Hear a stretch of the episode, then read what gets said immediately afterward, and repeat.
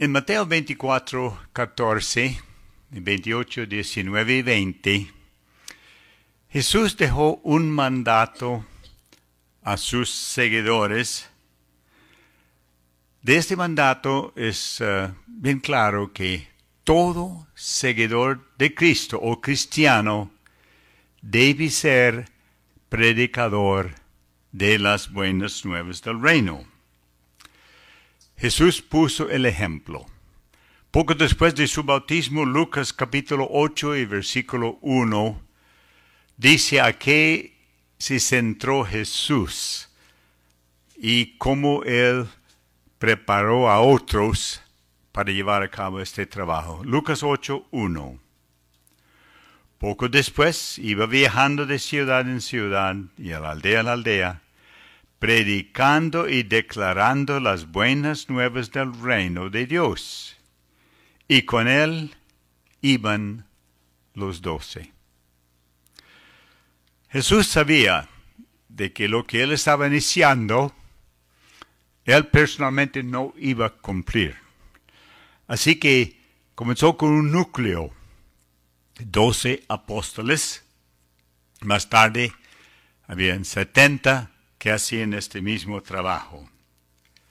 ¿Qué, qué motivó a tanto a Jesús como a sus seguidores a compartir las buenas nuevas del reino. Bueno, Jesús explicó que el mayor mandato es amar a Jehová con todo tu corazón, alma y mente.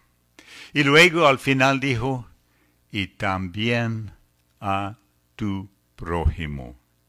Así que es el amor a Jehová en santificar su nombre, dar a conocer sus propósitos, pero también el amor que tenemos para con nuestro prójimo, nuestros vecinos, que no conocen a Jehová. Amor a Jehová y prójimo son las cosas que más nos motivan a actuar. Pablo también hizo referencia a una profecía en Joel 2.32. Lo hizo en su carta a los romanos en el capítulo 10. Y en esto Pablo da la explicación por qué se necesita que gente que ama a su prójimo visita a su prójimo y hablan del reino de Dios. Romanos 10:13, Pablo dijo, porque todo el que invoque el nombre de Jehová será salvo. Así que, obviamente, las personas tienen que conocer a Jehová, conocer su nombre. Y es sorprendente que hay algunos niños, a veces dice cómo se llama Dios, eh, dice, dicen Jehová, pero muchos adultos dicen Cristo o Dios o Señor. Así que Pablo va un poquito más allá de esto. En el versículo 14 explica lo que tiene que seguir. Sin embargo, ¿cómo invocará en aquel a quien no han puesto fe? Y después, ¿cómo se a su vez pondrán fe en aquel en quien no han oído. Y como a su vez oirán si alguien no predique. Buen argumento, ¿verdad? ¿Cómo van a invocar al nombre de Jehová cuando las religiones no enseñan nada acerca de Jehová? ¿Y cómo van a poner fe en mensaje del reino cuando tú preguntas a alguien que va de casa en casa, tú, usted hace la oración nuestra, sí, sí. ¿Y, qué es que pedimos? Bueno, vénganos tu reino, hágase tu voluntad. ¿Y se ha pensado alguna vez qué estás pidiendo? ¿Qué es el reino de Dios? No tienen la menor idea. Por hábito, por repetición. Entonces sí tienen que saber, tienen que aprender. Ahí es donde venimos al rescate. Aquí es donde los testigos de Jehová, que conocemos a Jehová, que llevamos su nombre, que santificamos su nombre, hacemos el trabajo de predicar. apreciamos la importancia de la predicación, es decir, personalmente. El año pasado, los testigos de Jehová como grupo dedicaron casi dos mil millones de horas en la obra de predicar. Ok, viene la pregunta, ¿qué hay de mí? He hecho algo, ¿verdad? Pero ¿cuánto ha contribuido personalmente a esto? ¿Hasta qué grado estoy apoyando esta obra de predicar? ¿Puedo hacer más? ¿Qué puedo hacer? Es una buena pregunta. Examinamos un poquito la historia de la obra de predicar para ver por qué es importante y con qué entusiasmo se debe llevar a cabo. Vamos al libro de Hechos de los Apóstoles.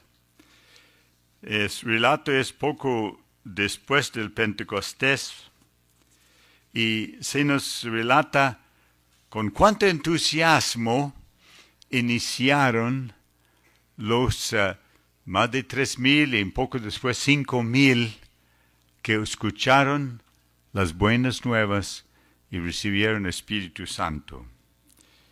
Hechos 5, 42 nos dice, y todos los días en el templo y de casa en casa, noten esto especialmente, de casa en casa, continuaban sin cesar enseñando y declarando las buenas nuevas acerca de Cristo Jesús.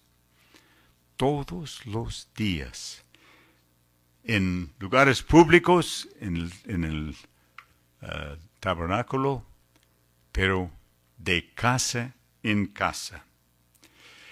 El apóstol Pablo, que comenzó su ministerio unos 20 años después, siguió este ejemplo y es por eso que él pudo decir en conclusión, ya en su partida, en Hechos 20:20 lo siguiente, Hechos 20:20, mientras que no me mientras no me retraje de decirles ninguna de las cosas que fueran provecho, ni de enseñarles públicamente y de casa en casa.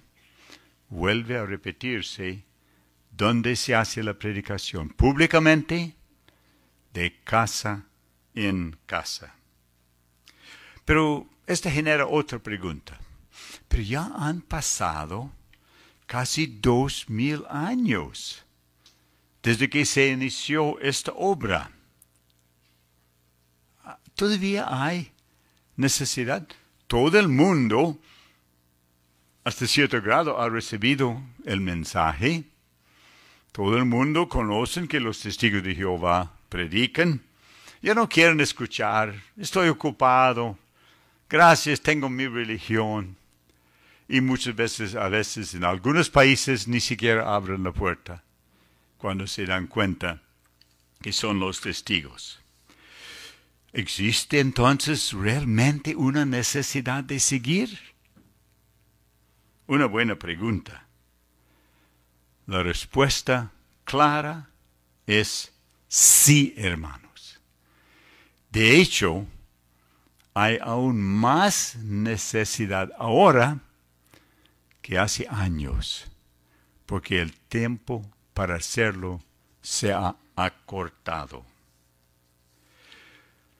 Para el año 60, 61, en su carta a los colosenses, el apóstol Pablo explicó la expansión de la obra en aquel tiempo. En primero en Colosenses 1:23 él dijo, la esperanza de estas buenas nuevas que ustedes oyeron ya se han publicado en toda la creación que está bajo el cielo. De estas buenas nuevas yo, Pablo, llegué a ser ministro. Imagínense, para el año 60, aquel mundo conocido ya había recibido, ya habían aprendido del cristianismo. Pero si esto pasó para el año 60, hace casi poquito más de 1900 años, ¿por qué? ¿Por qué seguimos hoy? Pablo nos da la respuesta. Cuando él escribió a Timoteo en su segunda carta, 2 Timoteo capítulo 4, note lo que él dice en versículos 1 y 2. Esta carta se escribió aproximadamente cinco años de haberlo dicho a los colosenses que ya se predica en el mundo conocido. Cinco años y note lo que dice a Timoteo. 2 Timoteo 4, versículo 1 y 2.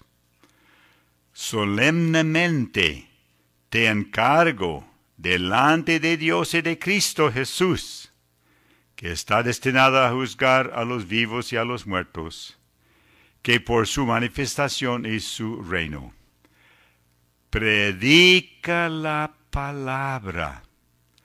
Ocúpate en ello urgentemente en tiempo favorable, en tiempo dificultoso, censura, corrige, exhorta con toda gran paciencia y arte de enseñar. Después que se suponía que ya se predicaba a todo el mundo conocido, Pablo dice solemnemente, es urgente que sigas predicando las buenas nuevas. Y en los versículos 3 y 4 de esta misma carta a 2 Timoteo, él amplía un poquito sobre esto, pero en el versículo 5, 2 Timoteo 4, 5, note lo que él dice. 2 Timoteo 4, 5. Tú, sin embargo, mantén tu juicio en todas las cosas. Sufre el mal. Haz la obra de evangelizador. Efectúa tu ministerio plenamente. Así que parece que la obra tenía que seguir. Parece que no se había terminado Así que, ahora, ¿hasta cuándo? Bueno, esa es la pregunta que muchos preguntamos a veces. Bueno, Jesús nos dio la respuesta cuando Él dio primero el mandato en Mateo 22, 19 y 20. Él dijo que siguen predicando y miren, estoy con ustedes hasta cuándo? hasta la conclusión del sistema de cosas. Nosotros vivimos en la conclusión. Estamos en la última parte de los últimos días. Así que Jesús está con nosotros. Jesús indicó que es Jehová que decidirá cuándo se debe terminar la predicación, no a ningún hombre. Pero tal vez uh, uno pregunte, pero ¿por qué con tanta urgencia ahora? Bueno, porque estamos en plena cosecha. Y si hay algunos agricultores en nuestro auditorio, sea aquí mismo en uh, Venezuela, o si están en diferentes partes del país, en muchos estoy seguro que son agricultores, tienen su chacra, su finca. Usted sabe que cuando viene tiempo de la cosecha, voy a tomar vacaciones. Jamás, ¿verdad? De hecho, se levantan temprano y trabajan tarde. Digan a su esposa, mandan el almuerzo, por favor, al campo, porque no tenemos tiempo de ir y tomar el almuerzo en la casa. Es urgente. Y se multiplican las horas que dedican. Hay cosecha, estamos cosechando, hay resultados. Vamos a darles algunas cifras. El hermano Donald nos dio excelente información. Voy a añadir un poquito más. Vamos a enlazar esto con el mundo. Por ejemplo, en el año 2016, el último que empieza en el anuario, mundialmente se bautizaron 264, 535 personas. Más de un cuarto millón de personas en un año. ¿Y qué hay de Venezuela? Bueno, ¿ha habido aumento? ¿Ha habido personas que aprendieron la verdad y se bautizaron? Sí. 7.247. Solamente el año pasado. ¿Sabe que en los últimos años en Venezuela se han bautizado 34.464 personas? Imagínense si hubiéramos dejado de predicar hace cinco años, ¿cuántos no estarían con nosotros? No puede ver las manos o así que no le van a tener que levantar porque generalmente aquí en eh, donde estamos dando el discurso, ah, yo creo que muchos ya han sido bautizados hace mucho tiempo, pero en el auditorio, en todo el país, si pidiera que levantaran la mano, estoy seguro que miles levantarán la mano de que se bautizaron desde el año 2012 hasta ahora. Entonces, ¿cómo es necesario seguir predicando? Bueno, ya el hermano Donald mencionó un nuevo máximo. Yo tuve el mes de abril, pero él ya está hablando de mayo y otro máximo. Pero aún en abril, el máximo era 147.680 publicadores.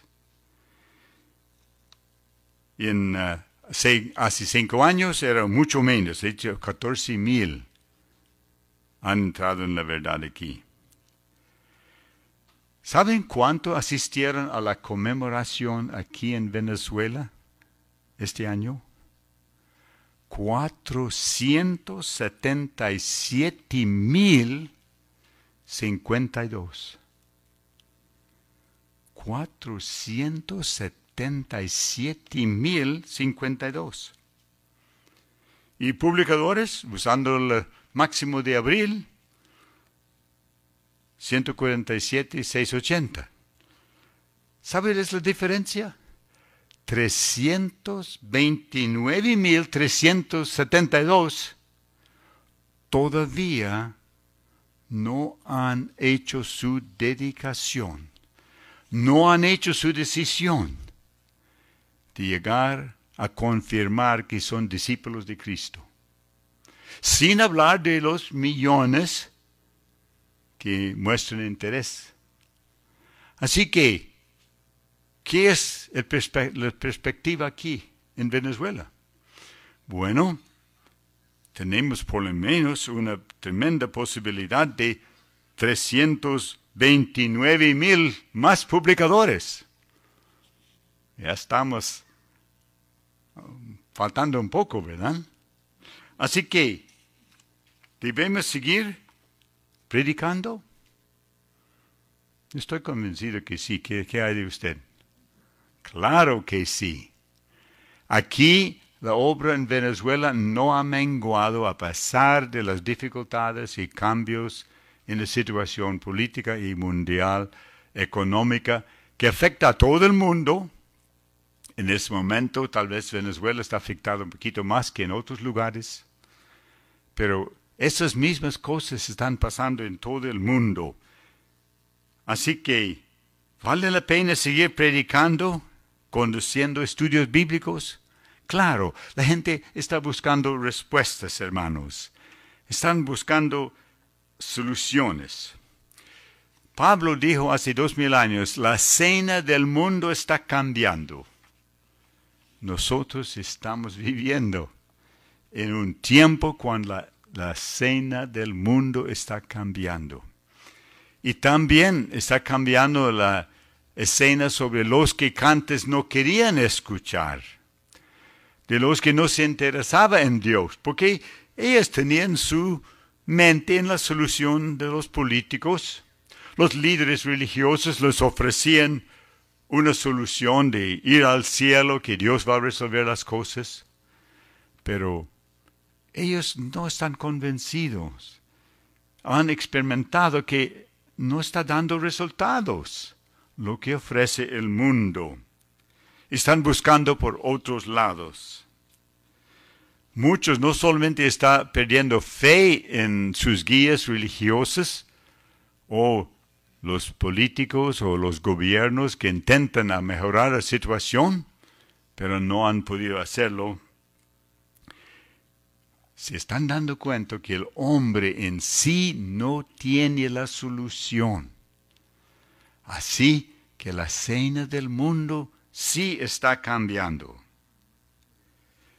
Muchos están ahora volviendo a buscar a Dios. Y muchas veces hemos estudiado muchas experiencias de personas que dicen, esta mañana eh, estaba uh, orando con mi esposa, que, que Dios nos revele la verdad. ¿Cuál es la religión? Imagínese quién estaba tocando la puerta. Sí, todavía hay gente que están aprendiendo. Voy a leer una experiencia que vi apenas la semana, hace poco, un hermano dando un discurso en nuestra congregación. Dice que hace poco, el hermano anciano que estaba dando el discurso, dice que un hermano en el circuito de él, antes de hacerse testigo, uh, le diagnosticaron cáncer terminal. Tuve que someterse a varias operaciones y tuvieron que extirpar partes de sus órganos. Al final, uh, médicos deciden, lamentable, no tiene mucho tiempo de vivir. Uh, al máximo tienes un año un año. Bueno, médico recomendó, mire, pero mejor múdese a donde está su familia, pase los últimos días con su familia, porque definitivamente no va a haber mucho tiempo. Él se mudó a donde estaba su familia, pero durante este trayecto los testigos de Jehová tocaron la puerta. El hombre escuchó le gustó el mensaje, comenzó a estudiar, progresó rápidamente, llegó a ser publicador, no bautizado, después se bautizó. Cuando llegó a bautizarse, se quedaban solamente unos pocos meses de vida. Así que decidió hacerse precursor. Dice que, este hombre pidió a Jehová que le extendiera su vida un poco más. Llegó a ser precursor varios años ya. Logró ser siervo ministerial y hoy sirve como anciano de congregación. Han pasado siete años y todavía está vivo.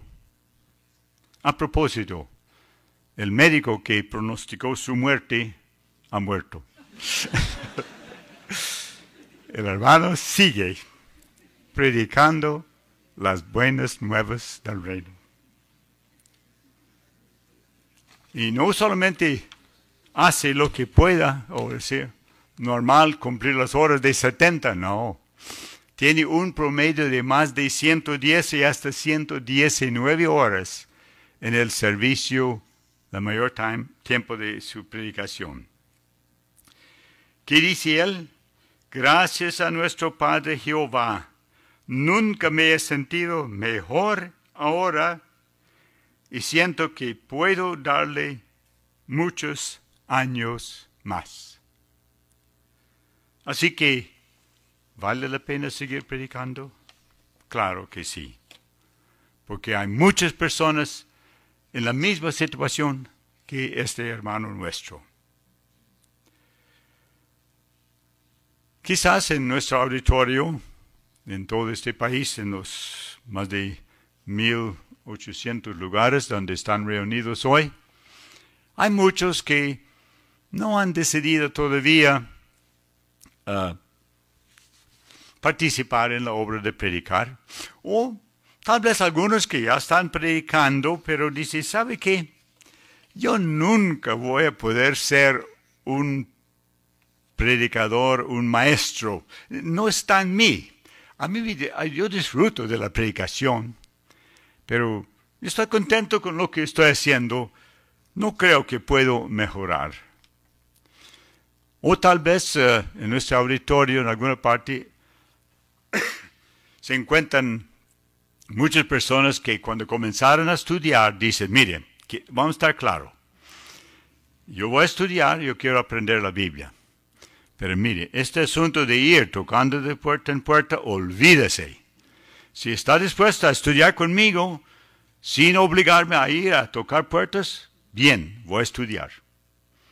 Bueno, ahora han sido publicadores bautizados por años. La escena, la escena del mundo está cambiando, en el caso suyo. Y no es, uh, no es nuevo la idea de que yo no puedo predicar, yo no fui, no nací para ser predicador.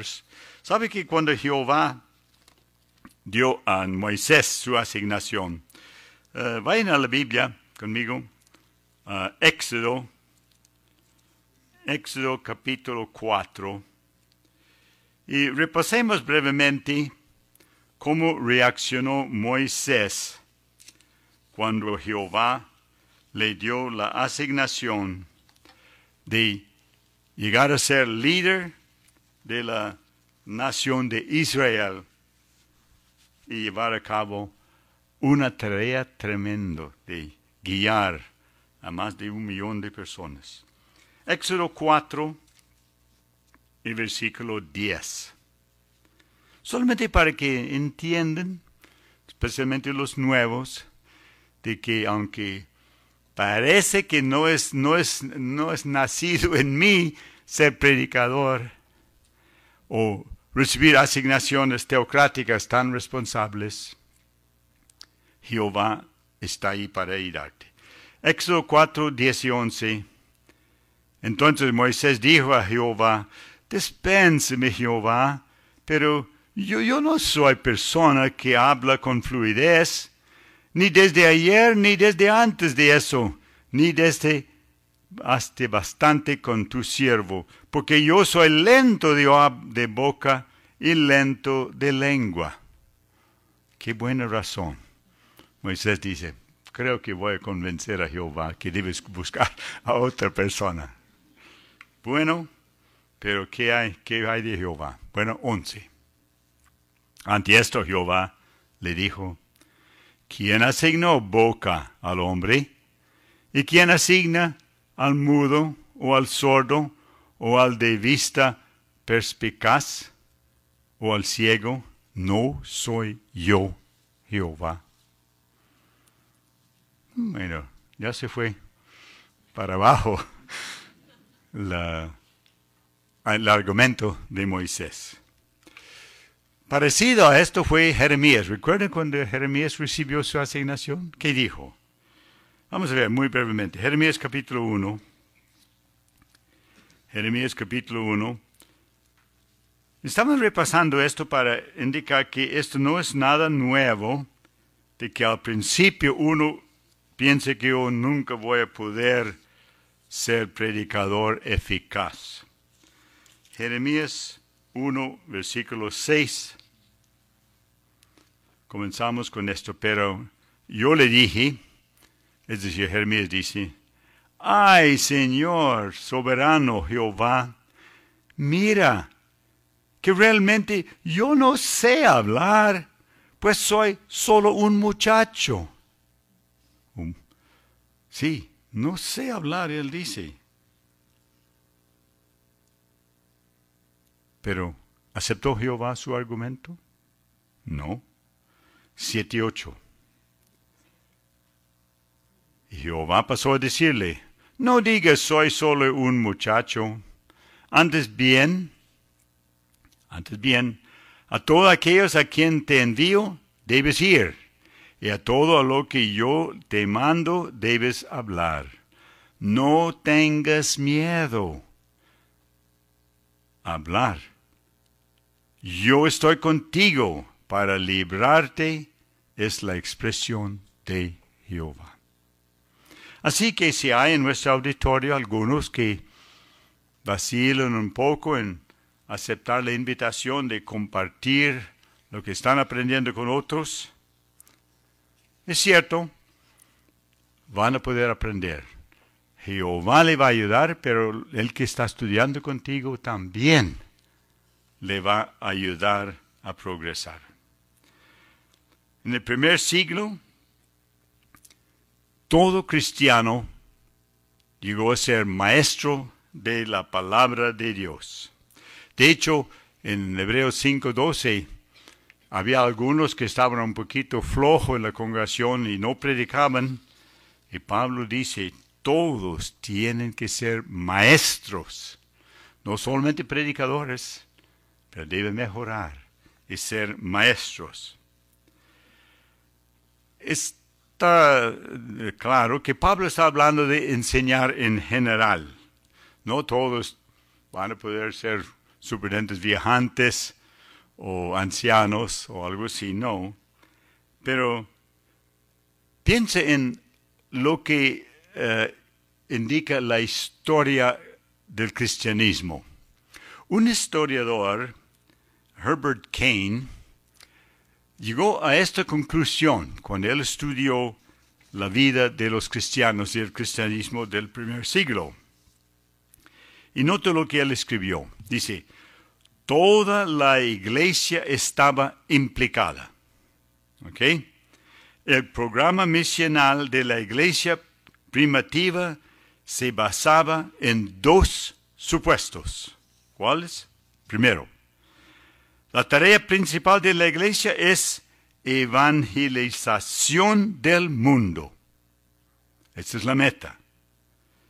La responsabilidad de efectuar esta tarea es de toda la comunidad cristiana. Está claro, ¿verdad? Desde el puro principio, el que llegó a ser seguidor de Cristo, quería serlo, tenía que ser predicador. Ahora, dependía de su educación, de su capacidad de razonar, de hablar, de la lengua. No, no, no. Miren lo que Jesús dijo en Mateo capítulo 11. Mateo capítulo 11, versículo 25. Dios no depende de la educación seglar o de uno que desea predicar no requiere necesariamente una alta educación seglar. Mateo 11 y versículo 25 Jesús agradeció a Jehová diciendo,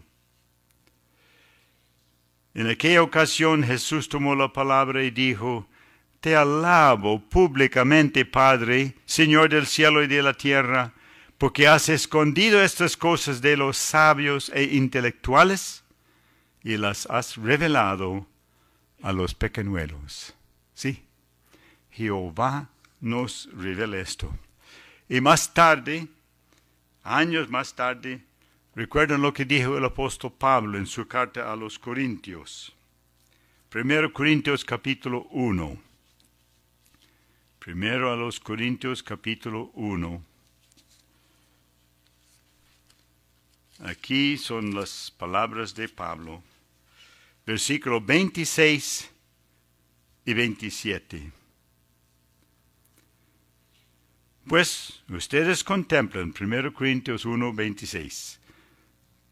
Pues ustedes contemplan su llamamiento por él, hermanos, que no muchos sabios, según la carne, fueron llamados, no muchos poderosos, no muchos de nacimiento noble,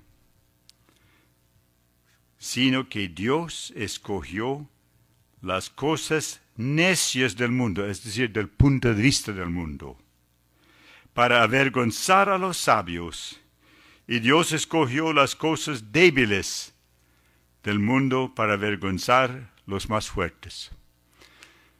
Y esto es cierto. Hace poco trabajé en el servicio del campo con un ex sacerdote. Él decía que tenía tres preguntas desde él comenzó en el seminario, desde niño pasó, hizo tres preguntas sobre el infierno, sobre dos otros puntos, sufrimiento, condición de los muertos y una cosa ya sobre lo que dijo. Preguntó cuando entró en el seminario, preguntó a sus, superiores y ellos dicen, mire, tú estás aquí para aprender, no para hacer preguntas. Salió, comenzó a practicar el sacerdocio por siete años, pero siempre quedaba la pregunta y siempre lo hacía. Y él dice, he preguntado a personas de mucho conocimiento y nadie pudo contestarme las tres preguntas que tenía. Un día estaba en casa, no sé en qué situación era, dice, estaba en casa cuando un, él dijo, campesino, un hermanito mayor, sin duda del campo, le tocó su puerta y él dice, tengo tres preguntas que quiero hacerte. El hermano dice, con mucho gusto. Él hace la pregunta, ¿qué, ¿dónde están los muertos? ¿Qué condición están? ¿Tú tienes la Biblia católica? Por supuesto, tráigala. Después hizo las otras dos preguntas y él dice, no pude entender. Diecinueve años comencé a hacer esta pregunta y ya han pasado otros siete o ocho y nadie pudo. Aquí hay una persona, él me dijo campesino. Me vino y mostró la respuesta en mi propia Biblia. Poco tiempo dejó el sacerdocio, tuve el privilegio de participar en el servicio del campo con él en un pueblo pequeño de Perú. Personas de toda clase están aprendiendo la verdad. La situación está cambiando. Pero, ¿qué hace eficaz nuestro ministerio? Olimpia y yo servimos unos 27 años en Costa Rica. Había una hermanita en nuestra congregación que no sabía leer ni escribir. Pero casi cada vez que salía a predicar, comenzaba un estudio. Y la hermana que trabajaba con ella tuvo que seguir. ¿Por qué? Porque habló de la sinceridad de su corazón. La verdad se reflejaba en su voz, en su mirada y en el gozo que ella tenía al predicar las buenas nuevas. Es importante tratar de llegar al corazón de las personas que nos escuchen. Natán ah, nos da un buen ejemplo. Recuerde que Jehová le había dado una tremenda asignación. Tú eres un profeta humilde, pero yo quiero que te vayas y le dé un consejo fuerte a tu rey. Uy, Dios mío, qué asignación. Bueno, Natán sin duda tuvo que reflexionar un poco. ¿Cómo hago eso? ¿Consejar al rey? Él sin duda oró a Jehová, meditó un poco y después ah, se acordó que David ah, era pastor, que David amaba a las ovejas Y en uh, tiempo no nos permite el relato, pero si quiere leerlo todo es en, es en uh, 2 Samuel capítulo 12, 1 hasta 7. Y entonces comenzó a hablar a David y dice, mira, había, había un hombre que uh, era rico y tenía muchas ovejas, pero había también otro hombre que era muy pobre. Él le había regalado una ovejita cuando él era niño. Él lo criaba y hasta dormía con esta ovejita. Amaba mucho. Pero el hombre rico, cuando vino un visitante, dijo, tengo que sacrificar un animal. Y cogió el animal del hombre pobre y lo sacrificó y lo comieron. Imagínese David, este hombre merece morir. Sí, estoy de acuerdo, pero tú es el hombre. David, sin duda, si estaba en, su trono casi se caería de espalda, ¿verdad? Se dio cuenta. Pero cosa muy sencilla. Así que no tenemos que ser muy complicados en nuestra presentación.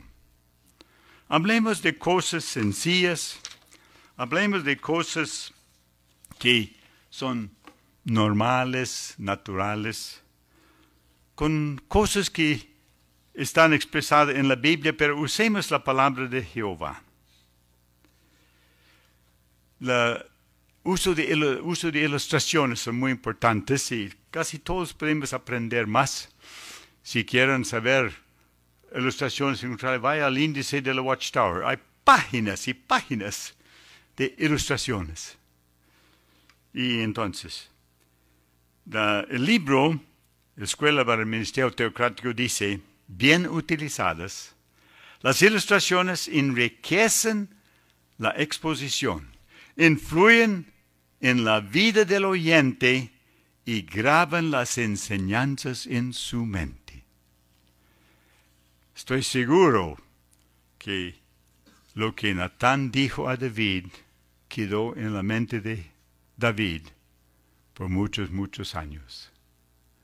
Cosa muy sencilla. Así que las ilustraciones no tienen que ser muy complicados. Uh, Jesús era el maestro de ilustraciones en Mateo 13, versículo 34 dice, no habló sin ilustraciones. Y hay muchas, muchas ilustraciones registradas. Pero ¿qué clase de ilustraciones son más eficaces? Ilustraciones sencillas, no complicadas. No que la persona tenga que decir, no, ¿cómo es esto? No, no entiendo. Bueno, no, no, eh, perdió su oportunidad de y complicó la cosa en vez de sencillamente expresarlo. Y como mencioné, si necesitan buscar ilustraciones, busquen ilustraciones en el índice, sea electrónico o físico que tengan, de las publicaciones Watchtower. Por ejemplo, está predicando de casa en casa.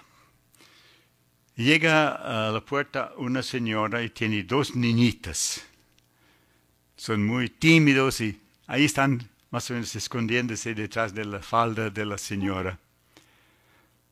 Entonces, ¿qué? ¿Cómo comienza su trabajo? Bueno, primero, observa la situación. ¿Qué está frente a usted? Aquí hay una mujer, hay dos niñas. Así que no solamente sacar la Biblia y comenzar a leer de profecías o algo así, no. Entonces se agacha. ¿Cómo te llamas? está escribiendo y dice, dígale, dígale cómo te llamas. Mm, mm, Maribel. Ah, ok, Maribel. ¿Y tu hermanita? ¿Qué dices? Yo soy Diana. Más más. Aquí, Maribel y Diana. Qué linda, ¿verdad? Señora, tú amas a tus hijas, ¿verdad? Por supuesto. ¿Sabe que Jehová y Jesús aman a los niños? ¿Sabe que la Biblia nos da buena información? Bueno, no voy a poder ir más allá, pero por ejemplo, en Mateo, en Marcos capítulo 3 puede abrir la Biblia y mostrar cómo los apóstoles trataron de detener que los niños vinieran a Jesús. Y si hoy día todo el mundo tiene su celular y tiene sus fotos, tal vez pueden sacar una foto de, los, de Jesús con niño en el brazo y sacar su celular. Dice, mire, eso está aquí en Marcos 13 y tal y tal. Así que tú quieres lo mejor para tus hijos, ¿verdad? Por supuesto. ¿Saben que lo mejor que tú puedes dar es un conocimiento de Dios? ¿Y cómo se consigue esto? Por medio de un estudio, una consideración de la Biblia. Y yo, con mucho gusto, quisiera regresar, si usted es soltero, con mi esposa, para mostrarle, porque la responsabilidad tú, de, de ti como ama de casa y como madre de los niños, según Efesios 6.1, es con dar a conocer acerca de Jehová a tus hijos. Y Juan 17.3 dice que este conocimiento puede estar en vida eterna. A mí me gustaría darle una demostración de cómo se hace. Si da tiempo, usted lo hace. Muy sencillo. Tal vez usted tenía una presentación muy bonita preparado, pero no la usó. Pero fue eficaz, claro, porque tomó en cuenta la situación que realmente existía o realmente la, la condición en que se encontraba en este momento en la puerta. Y esto que no muchas veces requiere mucha preocupación, pero es cierto, debemos pensar, si encuentro una señora con sus bebés, ¿qué voy a decir?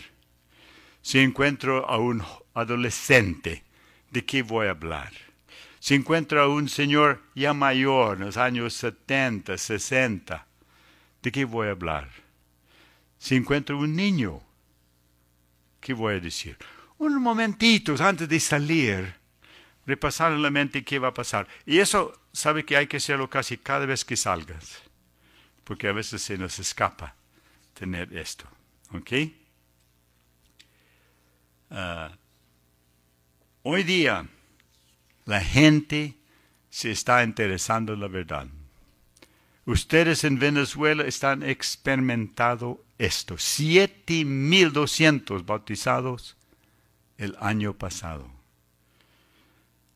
300 qué? 77 mil asistieron a la conmemoración. O 300, repito, más, más mil que el número de publicadores. Toda esta gente todavía necesitan aprender. Pero es solamente para personas en salud perfecta con buena salud, no necesariamente. Ah, esta querida madre ya murió, pero hace poco. Ella era, ya pasaba los 90 años, se acercaba a los 100 años. Y yo me acuerdo que, que la hermana siempre, siempre era muy, muy eficaz en colocar revistas. La hermana Conroe. A los 95 años, cuando yo le hablé, ella estaba en una casa misional, pero estaba en el segundo piso y los hermanos tenían que ayudarla a bajar. Y ella se sentaba enfrente de su casa con una mesita y tenía una cantidad de revistas. Y yo sabía que ella colocaba muchas revistas. Y yo le dije, Laila, eh, el mes pasado, ¿cuántas revistas colocaste? un, buen número. Ah, ¿Y, cuál es tu buen número? Ah, bastante. no quería decir. Mire, mi hermano, dígame exactamente. 970. 95 años de edad. 90, 70 revistas se colocó en el mes. Ok. Visité una casa misional, poco, dos semanas antes de venir aquí. Donde hay seis misioneros ya mayores, su trabajo se limita casi básicamente a la predicación pública. Gracias a Jehová, este nuevo, tienen un stand enfrente de su casa, en los tres cuadros tienen otro. Y eh, una hermana, eh, yo sabía que ella era bastante entusiasta. Ella tuvo un estudio, invito los estudios, los invitan a venir a la casa. No tiene muchos estudios porque están en una zona de oficinas, viven en el puro centro de Lima. Su predicación de casa en casa es terrible, no sé, no sé porque es oficinas y no pueden entrar y no pueden hablar mucho. Pero por eso hacen mucho trabajo público. Pero hay territorios que van de casa en casa todavía, algunos que pueden lo hacen. Y uh, Barbara tiene siete estudios, más que cualquiera. Y yo fui en el estudio con ella y ella habla que habla, uff, wow. Digo, uy, tengo que darle consejo de hablar tanto. Pero después empecé a reflexionar. ¿Y cómo están sus estudios? Bueno, tengo siete y todos vienen a las reuniones. ¡Wow! Eh, y el estudio que ella eh, condujo, wow, ella hablaba y hablaba y hablaba, hacía preguntas, era una persona mayor y esta persona razonó. Si no razonó, Barbara hacía más preguntas, más preguntas. Dijo, uy, yo no voy a aconsejar a que hable demasiado. Así que misioneros de años y años están teniendo éxito hoy día, aún en nuestro país. Así que, vamos a la pregunta. ¿Por qué seguir predicando? ¿Sabe que Isaías hizo la misma pregunta? Él se ofreció, pero después, en Isaías 6.8, eh, está la pregunta que Isaías, bueno, cuando Jehová pidió que alguien se ofreciera, uh, Isaías rápidamente, aquí estoy, aquí estoy, mándeme a mí. Uh, Isaías 6, versículo 8. ¿Dónde está este relato? Todos Entonces, ¿a quién enviaré y a quién iré? ¿Quién irá por nosotros? Y yo procedí a decir, aquí estoy, envíeme a mí. Pero después, Isaías comenzó a pensar, a, propósito, una pregunta, una pregunta, por favor. ¿Hasta cuándo? Versículo 11. Así que él ofreció, sabía que tenía que explicar, pero se le ocurrió hasta cuándo. Y esto viene a nuestra mente, ¿no es cierto? ¿Hasta cuándo? Bueno, ya vemos que no se ha acabado el tiempo de la predicación. Todavía tenemos que seguir predicando. En Ageo 2.7 dice que Jehová está sacudiendo a las naciones. ¿Y qué está saliendo? Las cosas preciosas se encuentra en nuestros salones del reino. Se encuentra en nuestras asambleas, se encuentra en nuestras celebraciones de la conmemoración. Son cosas preciosas en los ojos de Jehová. Hoy día la traducción del Nuevo Mundo está, está disponible en 130 idiomas. La Biblia que la gente puede entender claramente. Nuestra revista principal, La Atalaya, imagínense, 300 idiomas ahora es la tirada de la, la circulación en idiomas. 62 millones de ejemplares cada mes. Cuando un libro llega a millón, bestseller le dicen, ¿verdad? Mejor venta, un millón. Y eso es si llegan en el año. Eso es cada mes 62 millones. La revista acompañante Despertar 115 idiomas, 60 millones cada mes. jbw.org en el año 2016, ¿cuántas personas abrieron, si acudieron, abrieron este contacto?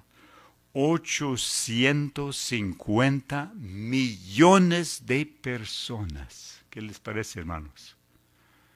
850 millones de personas abrieron jw.org y buscaron. 100 millones de estos pidieron publicaciones. 150 mil han observado los vídeos en ese año. Y más de 100 millones pidieron un estudio bíblico. La cena del mundo está cambiando. La organización de Jehová se mantiene al día con la necesidad del campo. Así que en tiempo de Cristo predicaron públicamente y de casa en casa. Ahora, nuestra predicación pública no debe reemplazar, hermanos, la obra de casa en casa. Porque la obra de casa en casa fue iniciada por Cristo Jesús, fue puesta en práctica por los apóstoles y ha sido el método moderno y por casi dos mil años que trae la verdad. Como ya mencionamos, en el año 2017, en la conmemoración en Venezuela asistieron 477 mil personas. Ustedes tienen un poquito más de 150 mil publicadores.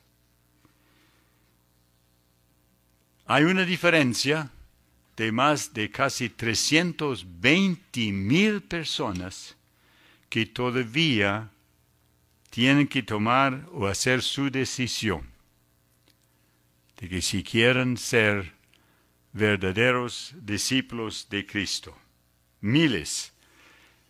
No, posiblemente millones todavía tienen que hacer su decisión. Y en poco, poquísimo tiempo, hermanos, estamos en la cosecha. Cada año aquí, más de siete mil lleguen a ser personas dedicadas a Jehová. No es el tiempo de aflojar la mano. Hay que seguir predicando las buenas nuevas. Hay miles, como ya mencioné, por lo menos 329 mil aquí en Venezuela, que han dicho, como dice la profecía en Isaías 2, versículo 3, vengan, y subamos a la montaña de Jehová, a la casa del Dios de Jacob, y Él nos instruirá acerca de sus caminos. Ellos han dicho esto, ¿por qué? Porque asisten a las reuniones públicas, asisten a celebraciones especiales con la conmemoración, como las asambleas de, regionales, asambleas de circuito. Ellos ya están, han demostrado que quieren ser enseñados por Jehová. Están convencidos que los testigos de Jehová tenemos la verdad. Pero todavía les falta hacer el paso. Y entonces, volviendo a la famosa pregunta, ¿hasta cuándo? Bueno, Habacuc, otro profeta fiel de Jehová, hizo esta misma pregunta. Habacuc 1 y versículo 2 dijo lo siguiente. Habacuc 1, 2. ¿Hasta cuándo, oh Jehová, tengo que gritar por ayuda y sin que tú oigas? ¿Hasta cuándo clamaré? Uh, ¿Hasta cuándo clamaré a ti por socorro contra la violencia sin que te salvas?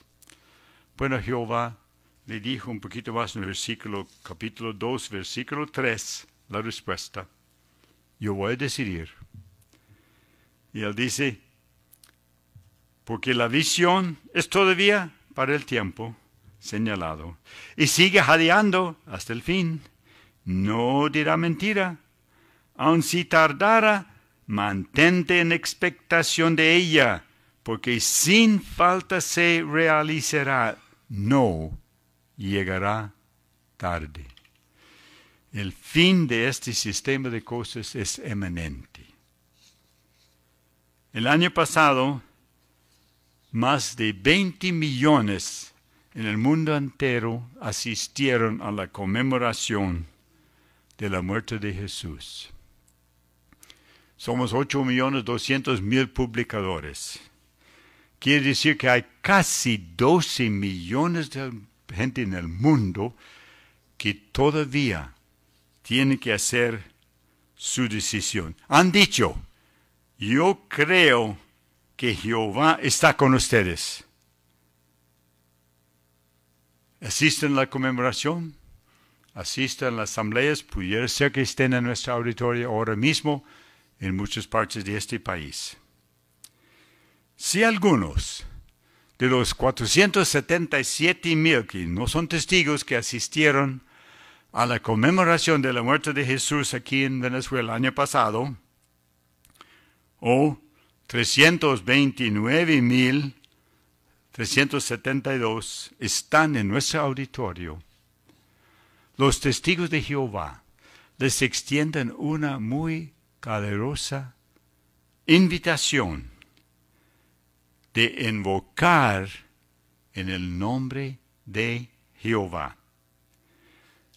Hermanos y amigos, es vital que decidamos ahora, porque es la única manera de encontrarnos entre la gran muchedumbre que pronto entrará y pasará a través de la gran tribulación para recibir su recompensa de vida eterna.